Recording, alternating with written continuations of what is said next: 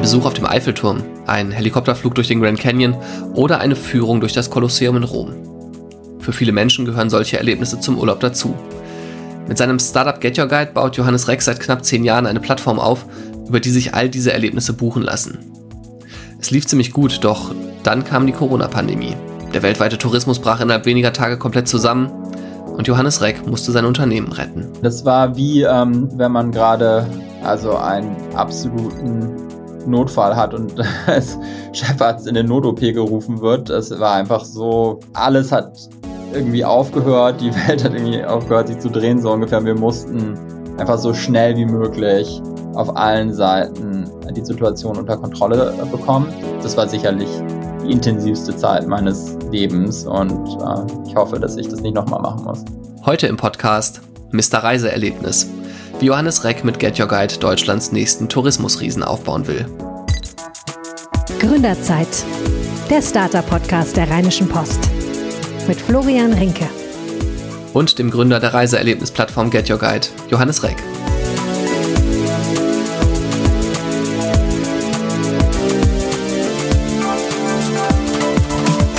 Hallo und herzlich willkommen.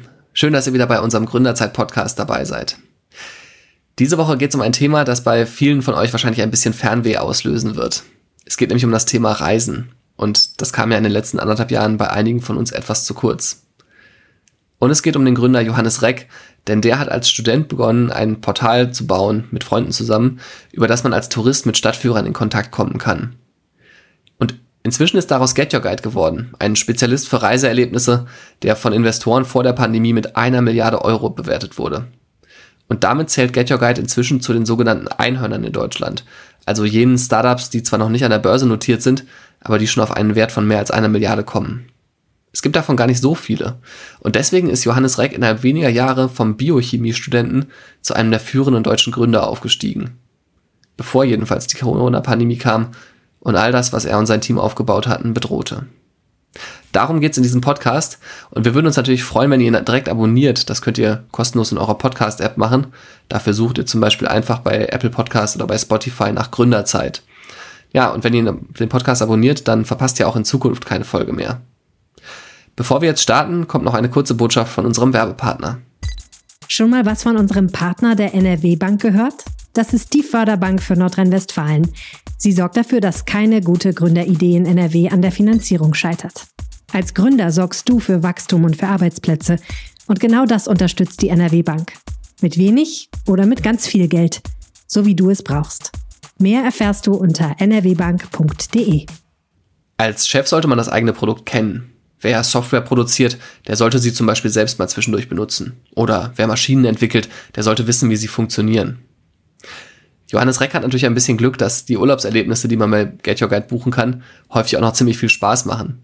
Der Gründer kennt sein Produkt daher ziemlich gut, weil er es relativ häufig testet. Er sagt, er habe schon mehr als 100 Erlebnisse bei Get Your Guide gebucht. Ich habe mich mit meiner Frau auf einer Get Your Guide Tour verlobt. Ich, das ist wahrscheinlich das, was am meisten in Erinnerung geblieben ist. Es war 2018 auf einer Tour durch die Reisfelder von Bali. Der Tourguide schreibt mir noch bis heute WhatsApp-Messages und fragt, was es geht. Was ganz, ganz nett ist. Und ich hoffe auch, dass für ihn jetzt nach der Pandemie es bald wieder äh, losgeht. Leider sind die ja in Asien sehr, sehr stark betroffen ja. gewesen. Und ähm, aber jenseits natürlich von den Reisfeldern von Bali, was eine tolle äh, Tour damals war, sind es ganz viele Erlebnisse. Ich bin mit dem Helikopter durch den Grand Canyon geflogen, was natürlich ein fulminantes äh, Erlebnis ist. Aber genauso auch, finde ich, hier in Berlin, also von der Graffiti-Tour durch Kreuzberg äh, bis hin zur äh, neuen Nationalgalerie gibt es einfach wahnsinnig viele Highlights hier. Ähm, ich könnte allein mit unserem Inventar in Deutschland und im deutschsprachigen Raum viele Ferien verbringen. Also das ist das Tolle auch an Get Your Guide, dass es so wahnsinnig vielfältig ist. Es ist eben nicht nur die großen Highlights irgendwie äh, der, der Städte, sondern genauso auch äh, die Pasta Making Class in äh, Florenz, die ich äh, schon gemacht habe ähm, wo man lernt, wie man Ravioli macht und das hat auch super viel Spaß gemacht. Also das ist wirklich eine große Bandbreite. Natürlich sahen die Urlaube von Johannes Reck nicht immer so aus. Als Kind ist er mit seinen Eltern eher in Europa unterwegs gewesen. Oft besuchte man die Großmutter zum Beispiel in Österreich und fuhr dann weiter nach Italien. Ein anderes Mal ging es dann vielleicht in ein Ferienhaus nach Frankreich. Es waren sehr viele Autoreisen. Wir sind sehr selten geflogen. Das weiß ich noch, weil ich habe mit meinem äh, besten Kollegen damals immer die äh, sozusagen verglichen, wer mehr äh, Flüge schon gemacht hat in seinem Leben. Und da hat er immer besser abgeschnitten. Also es waren jetzt nicht so viele äh, Weitstrecken. Johannes Reck hat mir gesagt, dass er sehr behütet aufgewachsen ist. Er ging zur Schule, lernte in der Musikschule Gitarre und später dann Bass und ging in den Fußballverein. Alles ziemlich normal also. Seine Heimat, die ist das Rheinland, denn dort ist er groß geworden. Genauer gesagt, nicht im Rheinland, sondern in Rösrath. Das liegt in der Nähe von Köln und was noch viel wichtiger ist, das liegt auch in der Nähe von Bonn. Seine Eltern sind dorthin Anfang der 1990er Jahre gezogen. Bonn war damals zwar nicht mehr Deutschlands Hauptstadt, aber immer noch der Regierungssitz. Und Johannes Recks Vater spielte in dieser Welt der Politik damals eine ziemlich wichtige Rolle. Hans-Joachim Reck, das ist der Name des Vaters, der war nämlich Bundesgeschäftsführer der CDU. Er organisierte unter anderem den letzten erfolgreichen Wahlkampf des damaligen Kanzlers Helmut Kohl. Das war 1994.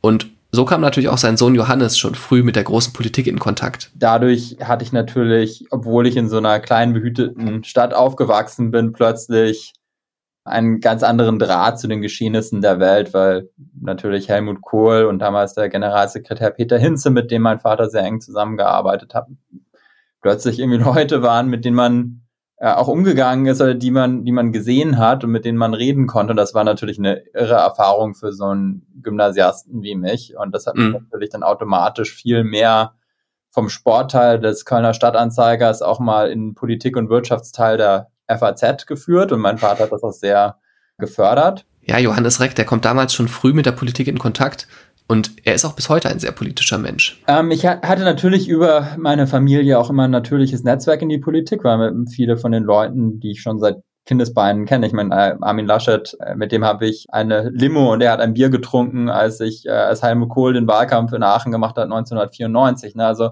von daher gehen die Beziehungen da schon sehr weit zurück. Und ich engagiere mich jetzt auf jeden Fall äh, in dem Rahmen, dass ich gerne einen Beitrag leisten möchte, dass unser Land den digitalen Turbo anschalten kann. Johannes Reck sagt, dass es ihn selbst eigentlich nie in die Politik gezogen hat. Vielleicht hat er auch einfach zu viel davon mitbekommen damals.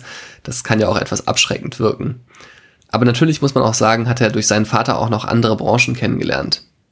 Hans-Joachim Reck, also sein Vater, der ist Jurist und arbeitet heute für eine Kanzlei in Berlin. Und Damals hat er sich aber aus der Bundespolitik zunächst zurückgezogen und ist zu einem Konzern gewechselt. Das war Mitte der 1990er Jahre, 1996 um genau zu sein. Und damals wechselte er zur Telekom. So kam auch sein Sohn Johannes schon früh mit Internet und Co. in Kontakt. Er ist dann später äh, zur Deutschen Telekom gewechselt, äh, nachdem er die CDU nach dem erfolgreichen Wahlkampf 1994 dann verlassen hat und äh, war dort für Ron Sommer, den damaligen Vorstandsvorsitzenden, verantwortlich für das Top-Management, also vor allem im Personalbereich. Und dadurch habe ich dann den Umbruch der Telekom eigentlich vom Staatskonzern hin zum äh, globalen Player, sowohl äh, was Internet- und Webtechnologie angeht mit T-Online, als auch natürlich was die Mobilfunksparte mit der T-Mobile angeht, habe ich das hautnah mitbekommen, habe auch die ganzen Akteure damals, also egal ob es Kai-Uwe Ricke oder auch äh, René Obermann, die mein Vater beide eingestellt hat, die waren bei uns auch regelmäßig zu Hause und ähm, warst du immer dabei, bei, wenn die abends mal kamen, dann hast du dich einfach dazu gesetzt, oder? Ich habe mich dazu mal, ich bin Einzelkind, muss man dazu sagen. Das ist der große Vorteil des Einzelkinds, dass meine Eltern mich einfach gnadenlos immer überall mitgeschliffen haben. und ich habe das natürlich genutzt, um meinen Horizont zu erweitern und auch viele Fragen zu stellen. Wie mhm. funktioniert das? Irgendwie, was wird das mit dem Internet? Irgendwie, äh, was ist die SMS? Ich weiß, ich hatte mein Vater hat mir ein äh, Handy mitgebracht, irgendwie schon, ich glaube 1996 oder 97, als die Dinger noch relativ klobig waren und hat gesagt, so spiel mal damit rum. Und dann habe ich angefangen, ich kannte niemanden, der ein Handy hatte damals. Das war, ja. das, ich hatte das nur für mich alleine. Ich finde, rückblickend klingen Lebensläufe häufig immer total schlüssig, so als würde alles irgendwie einem großen Plan folgen. Dabei sind es ja oft Zufälle, die eine große Rolle spielen. Letztlich war das auch bei Johannes Reck so, denn der bekam in der 10. Klasse ein Stipendium für einen Aufenthalt in den USA und durfte dann ein Jahr lang an der privaten Highschool namens Woodbury Forest School in der Nähe von Washington DC lernen. Ich habe mir diese Schule mal angeguckt im Internet und das ist total interessant, denn diese Schule nimmt zum Beispiel nur Jungs auf. Und man sieht halt auch, dass diese Privatschule nicht viel mit so einem städtischen Gymnasium zu tun hat, an das auch Johannes Reck vorher gegangen ist. Man sieht zum Beispiel riesige Flächen mit so saftigen Wiesen und Bäumen, so edle Gebäude, eigene Sportanlagen inklusive Schwimmbad und man sieht auch ganz viele junge Männer in Anzug und Krawatte. Preparing Boys for the Future since 1889 heißt es da so auf der Seite. Ja, und auch Johannes Reck, muss man sagen, wurde da für die Zukunft vorbereitet. Gleichzeitig war die Schule für ihn eine ziemliche Herausforderung. Ich war ein ganz guter Schüler, nicht extrem, würde ich sagen, bis dorthin. Aber ich habe auch nie hart gelernt, muss man sagen, bis dahin. Und dann in den USA war ich plötzlich an einer wirklich sehr, sehr guten Schule und da musste ich unfassbar lernen, um äh, dabei zu bleiben. Also das äh, war, ich habe noch nie in meinem Leben so hart gearbeitet wie in einem Jahr dort. Und ich habe auch Tao Tao kennengelernt, meinen heutigen Mitgründer an der Schule, Ach, weil er war der andere äh, Schüler, der, der dort ein Stipendium bekommen hat. Er kam aus München, ich kam aus Größrath eben, also aus Köln. Und äh, wir waren die einzigen beiden Deutschen. Wir haben uns dann natürlich zusammengerauft und haben total viel gelernt, äh, um eben im fremdsprachigen in einer fremdsprachigen Umgebung eben gleichzeitig bei unseren ganzen Mathe- und Physikkursen und die dort alle schon quasi auf Abiturniveau oder noch höher waren, überhaupt noch mitzukommen. Johannes Reck sagt, dass dieses Jahr extrem einschneidend gewesen sei. Er musste eigentlich in einer Umgebung bestehen, die ihn permanent überforderte.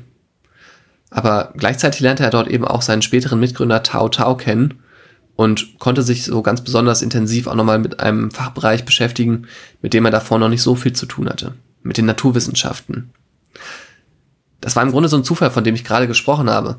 Denn obwohl Johannes Reck aus einer Juristenfamilie kommt, entschied er sich aufgrund dieser Erfahrungen, die er in den USA gesammelt hatte, nach dem Abitur eben nicht für ein Jurastudium, sondern für eins in Biochemie. Und dann bin ich an die Uni Bonn gegangen, habe mir verschiedene Vorlesungen angeschaut. Ich habe mir auch noch die Jura-Vorlesungen angeschaut, aber da war nach 15 Minuten Strafrecht klar, das interessiert mich nicht so. Mhm. Und äh, dann bin ich da durch Zufall auch ähm, in die Biologie gekommen und auch aus Inspiration eben aus der Zeit in Amerika habe ich damals auch diverse äh, Bücher gelesen und äh, um mich eben sozusagen weiterzulesen, äh, weiterzubilden und unter anderem eben äh, auch Bücher über ähm, eben die Biologie und die Biochemie und die Molekularbiologie. Als Schüler schon. Ja, genau. Und ich habe da Wahnsinn. ein äh, ganz tolles Buch äh, eben äh, gefunden, von Erwin Schrödinger, dem Physiker Was ist Leben? Und das hat mich total inspiriert. Also das ist eigentlich äh, vor der Entdeckung der DNA geschrieben worden und postuliert eigentlich schon die Existenz von einem Kristall so wie der DNA. Und das fand ich so spannend, irgendwie von der physikalischen Seite da so dran zu gehen, dass ich dann irgendwie da immer weiter draufgekommen bin. Und dann habe ich immer mal gesagt, Mensch, das will ich doch eigentlich, also wie das Leben funktioniert äh, von einer naturwissenschaftlichen Seite, das will ich verstehen. Und dann bin ich in die Biochemie gegangen und äh, habe das äh, erst in Heidelberg im Vordiplom angefangen und dann bin ich nachher an die ETH Zürich mhm. äh, gewechselt und habe da dann den Bachelor, wie das heute heißt, und äh, dann den Master in Zürich gemacht.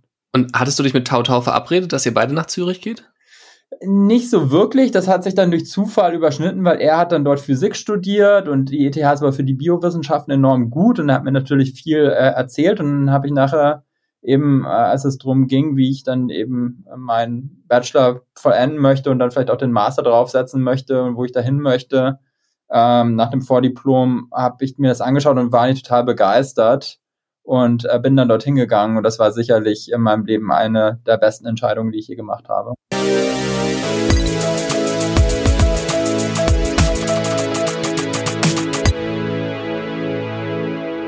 Johannes Reck ist 2004 in die Schweiz gegangen, um zuerst seinen Bachelor und später dann auch seinen Master zu machen. Er hat Biochemie an der ETH in Zürich studiert, aber Naturwissenschaften waren eben nicht sein einziges Interesse. Auch die Politik, mit der er ja schon als Kind so viel zu tun gehabt hatte, die interessiert ihn weiterhin.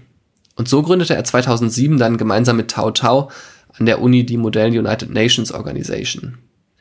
Bei diesen Modell-UN-Versuchen, da werden Planspiele gespielt, bei denen Schüler und Studenten dann in die Rolle von Diplomaten zum Beispiel schlüpfen. Man vertritt dann ja die Rolle eines Staates oder so bei diesem Spiel und diskutiert weltpolitische Probleme und versucht dann am Ende zu einer Lösung zu kommen. So eine Organisation, die daran teilnimmt, hat Johannes Reck oder haben Johannes Reck und Tau Tau ins Leben gerufen. man findet da heute noch ein Foto im Internet, auf dem die beiden zu sehen sind mit anderen Studierenden, die sich bei der ersten Konferenz getroffen haben, an der sie teilgenommen haben. Das war im März 2007 in China. Und das war auch die Geburtsstunde von Get Your Guide. Und damals war eben die äh, Konferenz in Peking, was äh, aus vielerlei Hinsicht interessant war. Damals war China gerade enorm am Wachsen und es war so die Zeit der Öffnung von China eigentlich eher. Tao als äh, gebürtiger äh, Chinese, der in Beijing die ersten sechs Jahre seines Lebens verbracht hat, war natürlich der ideale Tourguide. Mhm. Ähm, so haben wir dann dort die Delegation hingesendet. Wir haben auch die, äh, die Mittel eingeworben bei der ETH und Sponsoren, dass wir das schaffen konnten mit einer ganzen Delegation von Studenten. Und ich bin dann eben aus Versehen einen, einen Tag zu früh angereist, weil ich meinen äh, eigenen Reiseplan organisiert habe und konnte dann eben gar kein Sightseeing dort machen. Und erst als Tau als Tourguide gekommen ist, habe ich jetzt gemerkt, was für eine Möglichkeit das war, eben die Stadt aus seiner äh, Sichtweise und mit seinem Know-how zu sehen. Und daraus hin haben wir, als wir dann zurückgekommen sind, eigentlich so den grundsätzlichen ersten Plan äh, von Get Your Guide geschmiedet, wo wir gesagt haben, Mensch, Facebook ist doch super gelaufen, soziales Netzwerk, können wir das nicht für die Reisebranche irgendwie anwenden, können wir nicht Leute irgendwie zu Teilen von einem Netzwerk machen, wo sie anderen Studenten, so war das damals die Idee, eben ihre Stadt zeigen können. Und so mhm. haben wir eigentlich Get Your Guide ohne Businessplan und ohne viel zu überlegen äh, lanciert. Soziale Netzwerke waren damals gerade ein ganz heißes Thema. In den USA war das so ein bisschen MySpace, das da so einen kleinen Boom und so einen kleinen Hype ausgelöst hat. Und in Deutschland kam es natürlich alles etwas später, wie so oft in Deutschland, ähm, nämlich 2005 mit StudiVZ. Genau zwischen diesen beiden Gründungen, also zwischen MySpace und StudiVZ, da gab es noch ein anderes Unternehmen, was damals entstanden ist. Ja, dieses Unternehmen sollte in den folgenden Jahren, das wusste man damals natürlich noch nicht, zu einem der dominantesten Digitalkonzerne der Welt werden. Facebook. Und ich war dann an der ETH auch noch mal ein halbes Jahr lang in Harvard in, in Boston äh, während meiner Masterarbeit und da, ich, ich bin ja der gleiche Jahrgang wie Mark Zuckerberg, da war Facebook gerade gegründet und natürlich gab es äh, damals auf dem Harvard Campus kein anderes Thema mehr. Und ähm, mit dem Eindruck sind wir dann natürlich auch an Get Your Guide gegangen. Johannes Reck und Tau Tau haben Get Your Guide nicht alleine gegründet. Auch die Idee, Reiseerlebnisse gegen eine Provision zu vermitteln, ist erst später entstanden. Am Anfang ging es vor allem darum, Stadtführungen zu vermitteln. Wir waren äh, im ersten Versuch fünf Leute. Äh, man muss sich das aber eher so vorstellen, dass es ein Projekt war am Anfang. Also da waren irgendwie auch mal zehn Leute dabei und dann waren es irgendwie wieder sechs und dann waren es wieder ein paar andere. Aber es hat sich dann so formiert, dass wir äh, fünf Leute waren, die vier Gründer, die noch bis heute beim Unternehmen sind. Also Tobias Rhein, Martin äh, Sieber, Tau Tau und ich. Und dann war noch ein anderer mit dabei am Anfang, das war der Jochen Mattes der auch ein Student an der ETH war und der ein begnadeter Programmierer war oder ist. Und ähm, äh, die haben eigentlich sozusagen alle gemeinsam äh, die Webseite ins Leben gerufen und mhm. den ersten Prototypen programmiert. Ja, und was als Projekt von ein paar Studenten begann, wurde nach und nach immer professioneller. Wir haben alles nebenher gemacht irgendwie. Teilweise haben die Leute noch abgeschlossen. Äh, ich war dann noch irgendwie kurz bei einem Praktikum bei BCG. Es war auch so, dass nicht jeder immer gleich viel zu tun hatte. Also am Anfang war es ja irgendwie so diese studentische Community, die wir da nur betreut haben auf der Plattform. Da war dann ja eher so stoßweise was zu tun. Und als wir dann sozusagen das umgestellt haben und das wirkliche Get Your Guide dann nachher rausgeformt haben, da sind auch gerade alle in den Studienabschluss gekommen und haben es wirklich Fulltime gemacht. Und dann sind wir dann alle ongeboardet in der Firma, glaube ich, über einen Zeitraum von irgendwie so drei, vier Monaten. Aber davor war es tatsächlich irgendwie so ein Projekt, was wir vor allem nachts auch gemacht haben. Also es ist krass. Ich weiß noch, mein Mitgründer Martin, der ist irgendwie immer so von der Uni gekommen und hat dann erstmal so fünf Stunden bis um ein Uhr nachts programmiert. Und das war echt total krass. Man muss aber sagen, wir waren ja alle in unseren Zwanzigern, wir hatten irgendwie noch keine Familien oder äh, so etwas. Und da geht das alles. Man kann in seinen Zwanzigern auch wahnsinnig viel machen. Und wir waren ja in Zürich, wir hatten eh kein Geld, irgendwie groß auszugehen. Ähm, von daher, warum dann nicht ein Tech-Startup? Im Jahr 2009 wurde Get Your Guide offiziell als Unternehmen gegründet. In Zürich damals noch in der Schweiz. Und dort konnte man auch schon die ersten Investoren für die Idee gewinnen. Aber das Team zog es schon bald nach Deutschland, ins Herz der hiesigen Startup-Szene. Das war natürlich damals auch schon Berlin. Wir sind da damals umgezogen ähm, mit eigentlich äh, der klaren Prämisse, dass, dass Zürich als, als Standort für Get Your Guide nicht sinnvoll ist zum Skalieren. Wir sind ein sehr operatives Tourismusunternehmen. Bei Modellen wie Get Your Guide ist entscheidend, dass zwei Dinge gleichzeitig funktionieren. Dem Team muss es einerseits gelingen, genug Anbieter von Urlaubserlebnissen und sowas zu finden, die dann ihre Sachen auf der Plattform anbieten. Aber gleichzeitig muss man eben auch dafür sorgen, dass genug Kunden da sind, die diese Angebote auch buchen. Das ist am Anfang eine ziemliche Herausforderung und Johannes Reck verbrachte deswegen am Anfang auch sehr viel Zeit im Flugzeug, um Angebote zu testen und neue Partner zu gewinnen. Einer der ersten, der es gemacht hat, ähm, und das zeigt auch, wie die Dynamik auf Get funktioniert, war ein Hop-on, Hop-off Busunternehmer in Salzburg namens Salzburg Sightseeing Tours und ähm, das war ein äh, Herr Pölzer, äh, der äh, ein ganz internetaffiner Mensch war und gesagt hat, ah, das ist ja super, dass ich hier meine Touren hochladen kann. Er hat mir ganz viel Feedback gegeben. Das haben wir dann auch äh, genommen, um das gleich ins Tool zu integrieren und äh, darunterherum unser, unser Tool aufzubauen. Der hatte einfach das Problem, da gab es äh, einen anderen Wettbewerber, äh, Panorama Tours Salzburg, die einfach erfolgreicher waren und größer waren und der brauchte einfach einen neuen Vertriebskanal. Mhm. Und der hat gedacht, oh, die Jungs dann äh, ETH, die dieses Tech-Portal bauen und das ist doch super und wir bekommen dann eh in Zukunft mehr Buchungen übers Internet, lass uns das mal probieren. Ne? Und so gab es viele so Early Adopters auf der Anbieterseite früh. Und ist er immer noch bei euch auf der Plattform? Der ist immer noch auf der Plattform und der ist immer noch erfolgreich. Und dann ging gab es eben mehr dann über die Zeit. Aber ich weiß, ich bin sogar nach Salzburg gefahren und habe ihm dann eine längere Weihnachtskarte noch in dem Jahr geschrieben, weil das einfach so spannend war, dass wir so kollaboriert haben gemeinsam. Mhm. Und dann äh, die erste Tour, die richtig angezogen hat, das weiß ich auch noch, waren die Vatikanischen Museen in Rom äh, auf deutscher Sprache. Da haben wir irgendwie eine Marktlücke damals gefunden. Keiner im Internet hat die Touren durch den Vatikan auf Deutsch angeboten. Die Stunden, äh, die, die Schlange vor den Museen war mehrere Stunden im Sommer und keiner wollte warten und dann hat jeder die Tour gebucht und dann hat sich das plötzlich verkauft wie warme Semmeln und äh, ist ein richtig großes Produkt geworden. Und dann haben wir nach dem Vatikan haben wir eben mehr und mehr von diesen Bestsellern irgendwie auf die Plattform bekommen. Mhm. Und äh, so sind, sind wir dann langsam in den frühen Jahren gewachsen. Und die ersten Jahre hast du dann den Vertrieb auch noch selber persönlich gemacht quasi? Ja, absolut. Tao, ich, wir haben auch Kundenservice gemacht. Also 2010, äh, 2011 war unser, äh, unser, unser Kundenservice einfach die, das Rerouting auf unsere Handys. Doch nach und nach wuchs das Unternehmen und wurde damit auch für andere Partner interessant, die für jede Buchung, die über Get Your Guide gemacht wurde, eine Provision an das Berliner Startup zahlen. Auf der Anbieterseite ist äh, ein ganz großer Meilenstein für uns gewesen, dass wir eine Kollaboration eingegangen sind gegen Ende 2011, also als das Portal ungefähr zwei Jahre alt war, äh, mit TripAdvisor, dem äh, Portal, mhm. was bis dahin nur Reviews gemacht hat und äh, eben dann auf Hotelseiten verlinkt hat, die aber auch Attraktionsbewertungen hatten. Und als wir dann plötzlich dort Buttons hatten, die gesagt haben, Book Now und dann bist du auf Get Your Guide gelandet, hat, dann hat es natürlich einen riesigen Push auf der Anbieterseite gegeben und dann haben wir eben auch viele Vertriebler eingestellt, die dann nachher äh, Touren äh, online akquiriert haben.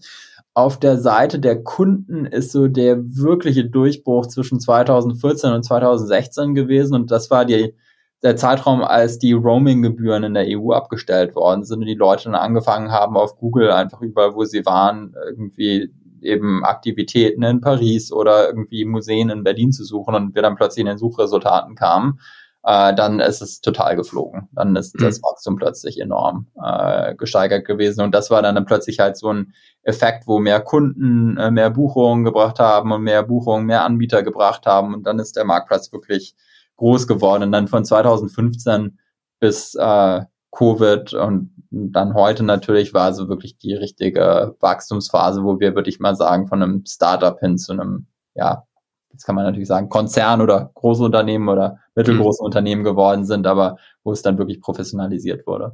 Bevor es gleich weitergeht, kommt hier noch eine Botschaft von unserem Partner Köln Business. Du hast eine starke Business-Idee, aber weißt nicht so recht, was der nächste Schritt ist. Die Köln Business Wirtschaftsförderung hilft dir und deinem Startup, zum Beispiel mit Gründungsberatung oder bei der Bürosuche. Und auch beim Netzwerken unterstützt dich Köln Business. Das Team bringt dich nämlich in Kontakt mit anderen Startups, etablierten Unternehmen und Investoren. Mittlerweile haben mehr als 550 Startups ihre Basis in Köln. Und vielleicht startet deine Erfolgsgeschichte auch hier. Seit der Gründung 2009 ist Get Your Guide rasant gewachsen. Es gibt inzwischen mehr als 50.000 Angebote auf der Plattform, vom ja, Touristenticket für den Nahverkehr in Barcelona bis zur Kamelsafari in Dubai. Das Startup hat inzwischen mehr als 45 Millionen Tickets verkauft und beschäftigt inzwischen mehr als 500 Mitarbeiter. Das ist wirklich eine total beeindruckende Erfolgsgeschichte, die Johannes Reck und sein Team da innerhalb kürzester Zeit geschrieben haben. Und auch deswegen investierten wahrscheinlich Risikokapitalgeber wie Softbank oder Temasek 2019 irgendwie mehr als 400 Millionen Euro in Get Your Guide. Das Team, das war wirklich gut unterwegs damals, aber dann kommt das Jahr 2020 und droht alles zu verändern. Das Coronavirus, das ja, beschäftigt uns ja bis heute. Und man muss sagen, die asiatischen Geldgeber von Get Your Guide, die hatten schon bei einem Treffen am 20. Februar 2020 davon erzählt, was das Coronavirus so in Asien anrichtet. Aber in Deutschland haben wir das irgendwie alles damals nicht so wahrhaben wollen. Da war von Panik überhaupt nichts zu spüren. Im Gegenteil, da wurde irgendwie Karneval gefeiert und in den Fußballstadien saßen noch 50.000 Leute auf den Tribünen und haben zugeguckt. Und man muss auch sagen, Auch Johannes Reck unterschätzte zunächst die Auswirkungen. Ich habe aus irgendeinem Grund am Anfang geglaubt, dass es genauso enden wird wie das ursprüngliche SARS. Da werden ja ein paar Leute infiziert werden und dann war's das. Und es ist ja auch im Januar, Februar aus China noch nicht so viel Information rausgedrungen also wie das genau funktioniert. Und äh, das hat man ja dann erst wirklich angefangen, besser zu verstehen, als es die ersten Fälle in Deutschland gab. Und dann schien es ja erst so, als ob das contained wäre und als ob das nicht äh, weitergehen würde, nachdem es dann in München diese paar Fälle gab. Und ich habe dann erst nach dieser Bordsitzung wirklich gemerkt, wie ernst es ist. Ähm, ich habe es damals noch abgetan, habe gedacht, naja, das wird nichts. Und selbst das Board hat so gesagt, naja, vielleicht kommen wir da mit zwei blauen Augen raus und das ist wirklich nur ein Problem in Asien. Und ähm, ich habe das eigentlich erst gemerkt oder gewusst, als ein Freund aus Mailand mich angerufen hat, ähm, als es dann losgegangen ist in Norditalien. Und er gesagt hat, du glaubst es nicht, unsere Intensivstationen sind voll, das ist unfassbar ernst. Und äh, das ist jetzt mitten hier in Europa.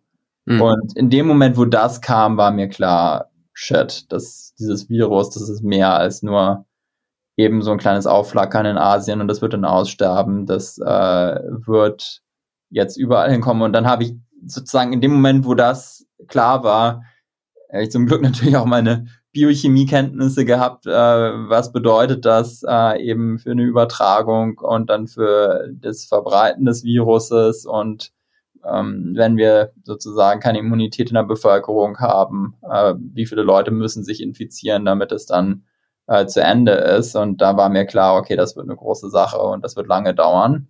Und äh, dann haben wir äh, innerhalb von kürzester Zeit Homeoffice gemacht, eigentlich, glaube ich, mit als erste Firma in Berlin, haben uns isoliert äh, und haben dann abgewartet, eben was passiert ist. Und leider ist ja dann tatsächlich das Worst-Case-Szenario eingetreten. Johannes Reck hatte eigentlich andere Pläne für das Jahr.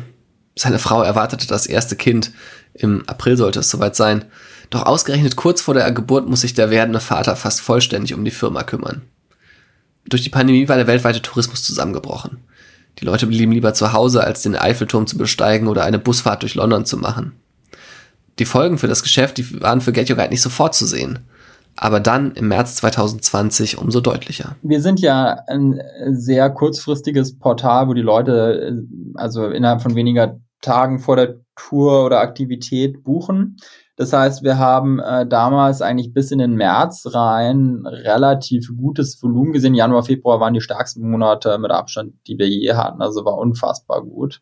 Und dann bis in Anfang März rein haben wir eigentlich gesehen, dass die Kurse, Kurve sich wenig abgeschwacht, äh, abgeschwächt hat, beziehungsweise nur erstmal Asien runtergegangen ist. Aber dann ist es enorm rapide gegangen und innerhalb von zwei Wochen sind wir dann wirklich von sehr hohen Wachstumsraten auf quasi null gefallen. Mhm. Also mit dem deutschen Lockdown und dann kurz danach ist ja dann noch sozusagen Amerika komplett zugegangen, äh, war es dann eigentlich alles vorbei und dann standen wir erstmal vor Tabula Rasa Mitte März. Tage und Nächte arbeitete das Get Your Guide Team damals an Lösungen. Das war wie, ähm, wenn man gerade also einen absoluten Notfall hat und als Chefarzt in den Not-OP gerufen wird. Es war einfach so, alles hat irgendwie aufgehört, die Welt hat irgendwie aufgehört, sich zu drehen, so ungefähr. Wir mussten einfach so schnell wie möglich auf allen Seiten die Situation unter Kontrolle äh, bekommen. Das heißt, auf der einen Seite hatten wir Millionen Kunden, die ihr Geld wieder gefordert haben. Wir hatten 10.000 Anbieter, die entweder sozusagen äh, auch ausgezahlt werden mussten oder die eben dazu gedrängt worden sind, eben die Flexibilität oder auch Goodwill zu zeigen. Und wenn nicht, mussten wir sozusagen die auch äh, entlohnen und da eben in dieser extremen Situation eine gute Lösung für finden, die für alle funktioniert. Dann gab es natürlich noch das Ganze, was passiert jetzt mit der Firma? Irgendwie müssen wir jetzt sofortige Einschnitte machen und wenn ja, wie viel? Oder können wir das mit den Instrumenten der Kurzarbeit, die dann ja sehr schnell zum Glück auch im Bundestag und Bundesrat äh, verabschiedet worden sind, oder auch anderen Instrumenten irgendwie erstmal über Wasser halten? Was sind auch die Szenarien, äh, auf denen wir diese Annahmen dann, dann wirklich treffen, die dann zu diesen Maßnahmen führen? Und all das musste quasi innerhalb von ein, zwei Wochen äh, gemacht werden. Das war sicherlich die intensivste Zeit meines Lebens und äh, ich hoffe, dass ich das nicht nochmal machen muss. Bis April standen dann die Pläne, die das Überleben der Firma sichern sollten und mit denen man auch die Mitarbeiter halten wollte. Einerseits nutzte man dafür das Instrument der Kurzarbeit, andererseits legte Get Your Guide aber auch ein Programm auf, bei dem ein Teil des Gehalts nicht ausgezahlt wurde, sondern mit dem man dann vergünstigte Aktien erwerben konnte des Unternehmens. Das bedeutet, die Mitarbeiter kaufen, konnten diese Aktien kaufen und konnten natürlich darauf hoffen, dass man nach dem Ende der Pandemie vielleicht Aktien besitzt an einem Unternehmen, das deutlich mehr wert ist oder vielleicht auch in ein paar Jahren sehr viel mehr wert. Das sollte helfen, dass die Mitarbeiter bleiben, aber natürlich war das Geschäft immer noch am Boden letztes Jahr. Und deswegen besorgte sich Get Your Guide auch von Investoren nochmal so rund 100 Millionen Euro zusätzliches Kapital in Form von einem Wandeldarlehen und sicherte sich gleichzeitig aber auch Kredite in Millionenhöhe von Banken wie der Unicredit und der staatlichen KfW. Dann war zum Glück ähm, eben über diese beiden Instrumente plus natürlich den großen Haufen Geld, den wir noch von der Softbank-Runde, die ja kurz vor der Pandemie stattgefunden hat, hatten, war nicht klar, dass quasi Corona für uns durch ist und jetzt ist eben eine Frage, wie bauen wir das Business wieder auf. Das Startup musste monatelang mit viel geringeren Einnahmen auskommen. Die Gelder der Investoren, die halfen natürlich in dieser Phase, aber natürlich musste man sich auch Gedanken über die Zukunft machen. Wie geht es nach der Pandemie mit dem Tourismus eigentlich weiter? Das ist eine große Frage, mit der sich praktisch jedes Unternehmen in der Branche beschäftigt. Denn natürlich muss man sich überlegen, werden die Menschen weiterhin so viel fliegen wie vor Corona? Werden große Menschenansammlungen wieder normal sein? Und wohin werden die Menschen überhaupt reisen? Auf andere Kontinente? Oder ja, doch vielleicht eher so wie Johannes Reck auch als Kind verreist ist, mit dem Auto zu Zielen, die in ein paar Stunden oder ein paar hundert Kilometern Fahrt erreichbar sind. Im Sommer 2020 konnte Get Your Guide dann immerhin wieder so ein paar Erlebnisse vermitteln. Und die Situation besserte sich dann auch in den nächsten Monaten immer weiter, speziell durch den Impfstoff, der dann auch irgendwann verfügbar war. Der wirkliche Umbruch, also der wirklich, das wirkliche Comeback äh, ist dann aber erst im Jahr 2021 gekommen, eigentlich mit der Impfkampagne, die erst in den USA losgegangen sind. Dann sind wir schon so schnell gewachsen, dass wir bis April, Mai eigentlich schon auf 2019er Zahlen wieder in den USA waren und dann ist Europa jetzt im Juli, August nachgezogen mit irgendwie Deutschland, äh, Frankreich, die dann auch äh, auf 2019er Zahlen waren. Und wie, was wir gesehen haben im Buchungsverhalten ist natürlich, dass sich die Anzahl der Buchungen eben im Vergleich zu 2019 jetzt nicht äh, verändert hat, trotz Pandemie, also sozusagen die gleiche Aktivität. Aber ähm, es ist eben deutlich stärker jetzt äh, Inlandstourismus gewesen und regionaler Tourismus. Mhm. Der internationale Tourismus ist nach wie vor gelähmt, also da passiert nicht sehr viel. Um, was natürlich für uns äh, schade ist, weil das auch eine sehr große Stärke ist, weil 40 Prozent des Umsatzes äh, von Get Your aber wir haben uns da eben strategisch jetzt auch ein bisschen angepasst über die Zeit. Und ähm, der andere Teil, der natürlich interessant ist, dass die Leute deutlich weniger, ich sage jetzt mal, große Führungen mit 30-köpfigen Gruppen machen, äh, deutlich weniger auch auf Kreuzfahrten oder sowas setzen, was auch ein gutes Publikum von uns war, sondern deutlich mehr private Touren, äh, Tagesausflüge in kleinen Gruppen, Flussfahrten in großen Städten, also zum Beispiel Spree-Rundfahrten oder irgendwie mhm. in Hamburg die Elb-Rundfahrt oder die Sand-Rundfahrt in Paris sind enorm gut gebucht, während jetzt zum Beispiel Sachen, die ähm, in Innenräumen sind, deutlich weniger gut gebucht mhm. sind. Genauso sehen wir das natürlich auch über alle anderen Kategorien. Hop-on, Hop-off zum Beispiel mit äh, offenem Verdeck ist sehr gut gebucht wieder äh, und deutlich über den äh, Vorjahreszahlen. Während wenn wir jetzt zum Beispiel irgendwie äh, Gruppentransfers angucken, ist es nicht so stark gebucht. Viele andere Tourismusanbieter, die haben längst erkannt, dass es irgendwie sinnvoll sein könnte, neben der Vermittlung von Unterkünften oder auch Flügen auch Erlebnisse anzubieten. Also das Modell von Get Your Guide etwas zu kopieren. Der deutsche Reisekonzern TUI zum Beispiel hat schon 2018 das Mailänder Startup Musement übernommen und die Angebote von TUI bzw. Musement, die gibt es inzwischen auch bei Booking.com, diesem Reisegiganten, mit dem man inzwischen kooperiert. Und auch die US-Plattform Airbnb setzt inzwischen auf Erlebnisse. Das ist für Get Your Guide natürlich eine Herausforderung, aber Johannes Reck sagt, er sieht es zunächst mal als Kompliment, dass andere Unternehmen den Markt für Reiseerlebnisse so interessant finden. Denn das spricht ja letztlich auch für das eigene Geschäftsmodell. Umgekehrt muss das Berliner Startup natürlich total aufpassen, dass man irgendwie in diesem Kräftemessen der Großen auch mithalten kann. Im September 2021 wurde deswegen beispielsweise eine Partnerschaft mit dem anderen großen US-Reiseanbieter neben Booking.com mit Expedia bekannt. Beim anderen Unternehmen ist Johannes Reck hingegen deutlich weniger entspannt. Google. Auch die US-amerikanische Suchmaschine dringt nämlich immer tiefer in den Reisemarkt vor. Also Flüge und Hotels lassen sich beispielsweise jetzt schon bequem suchen ohne dass der Konzern sich um den mühseligen Aufbau des Geschäfts kümmern musste. Gezeigt werden einfach die Angebote von anderen, die sich jedoch auch immer wieder selber mit Geld in Form von Werbeanzeigen die Sichtbarkeit erkaufen müssen. Google ist, glaube ich, immer eine ganz andere Hausnummer, weil Google insofern ähm, ja nicht ein direkter Konkurrent ist, der mit den gleichen Waffen kämpft, sondern das ist ja ein Konkurrent, der quasi eigentlich unser ganzes Leben bestimmt und äh, Leute mhm. auch sehr lenken kann. Und Google ist ja auch gleichzeitig unser größter Partner. Ne? Also man muss ja sagen, wir geben ja hunderte Millionen an Google jedes Jahr an Werbeausgaben. Und was mir da eben nicht passt, ist äh, eigentlich weniger, dass sozusagen Google mal Get Your Guide ersetzen wird, äh, sondern eigentlich eher, dass sie ähm, eben dadurch, dass immer mehr Angebote auf Google bezahlt sind und sie die Kunden so steuern, dass die Kunden immer weniger unsere Marke sehen und immer weniger unser Einkaufserlebnis haben, äh, eben sie den Kunden immer stärker in das Google-Ökosystem reinschieben, aber immer weniger zu Get Your Guide bringen. Und das ist eigentlich das Kernproblem des Arguments. Google kann als Monopolist in der Suchmaschine am Ende nicht auch der Marktplatz für die Reiseerlebnisse sein. Mhm. Also da müssen sie sich entscheiden. Entweder sie machen Suchmaschine oder Marktplatz für Reiseerlebnisse. Aber beides zusammen ist für mich eigentlich das absolute Paradebeispiel für einen Kartellmissbrauch. Mhm. Und hast du das Gefühl, es bewegt sich da was?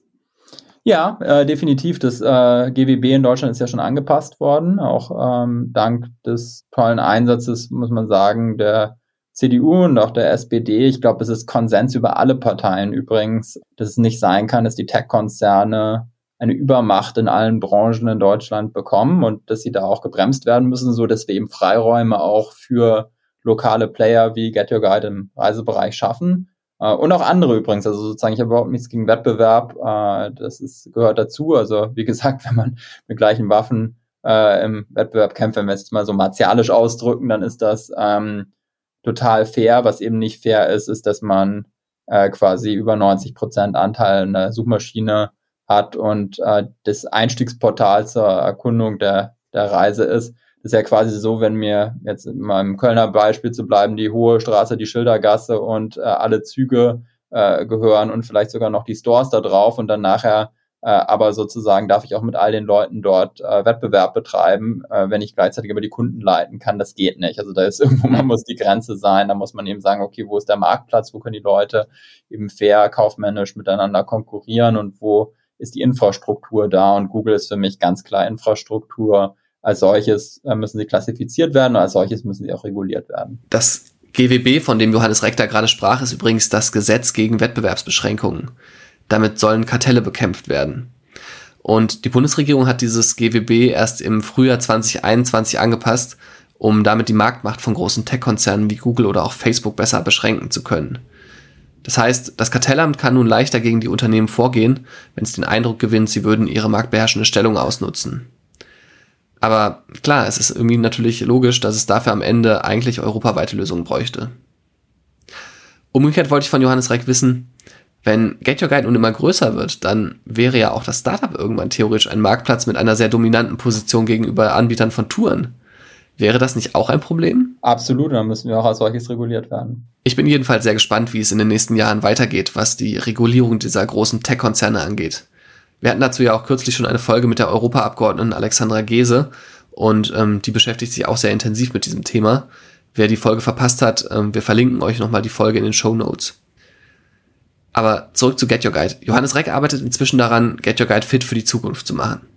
Das bedeutet zum Beispiel auch, dass jetzt Touren und Erlebnisse in Städten und Regionen abseits der großen Metropolen wie London, Rom oder New York angeboten werden.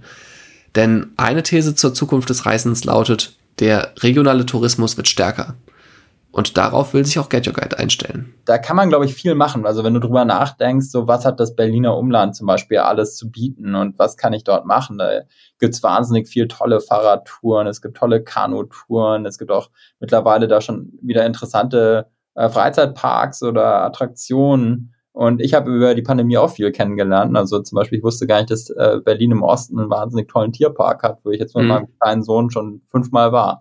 Mhm. Und das ist natürlich dann nochmal ein ganz anderer Use Case für Get Your Guide, der ursprünglich gar nicht so bedacht war, aber der natürlich auch super interessant ist. Und je breiter wir das Portfolio machen können, also sagen wir mal in vier, fünf Jahren nach der Pandemie, nicht nur in Rio de Janeiro, sondern auch im Tierpark Berlin für dich relevant sind, umso besser für uns.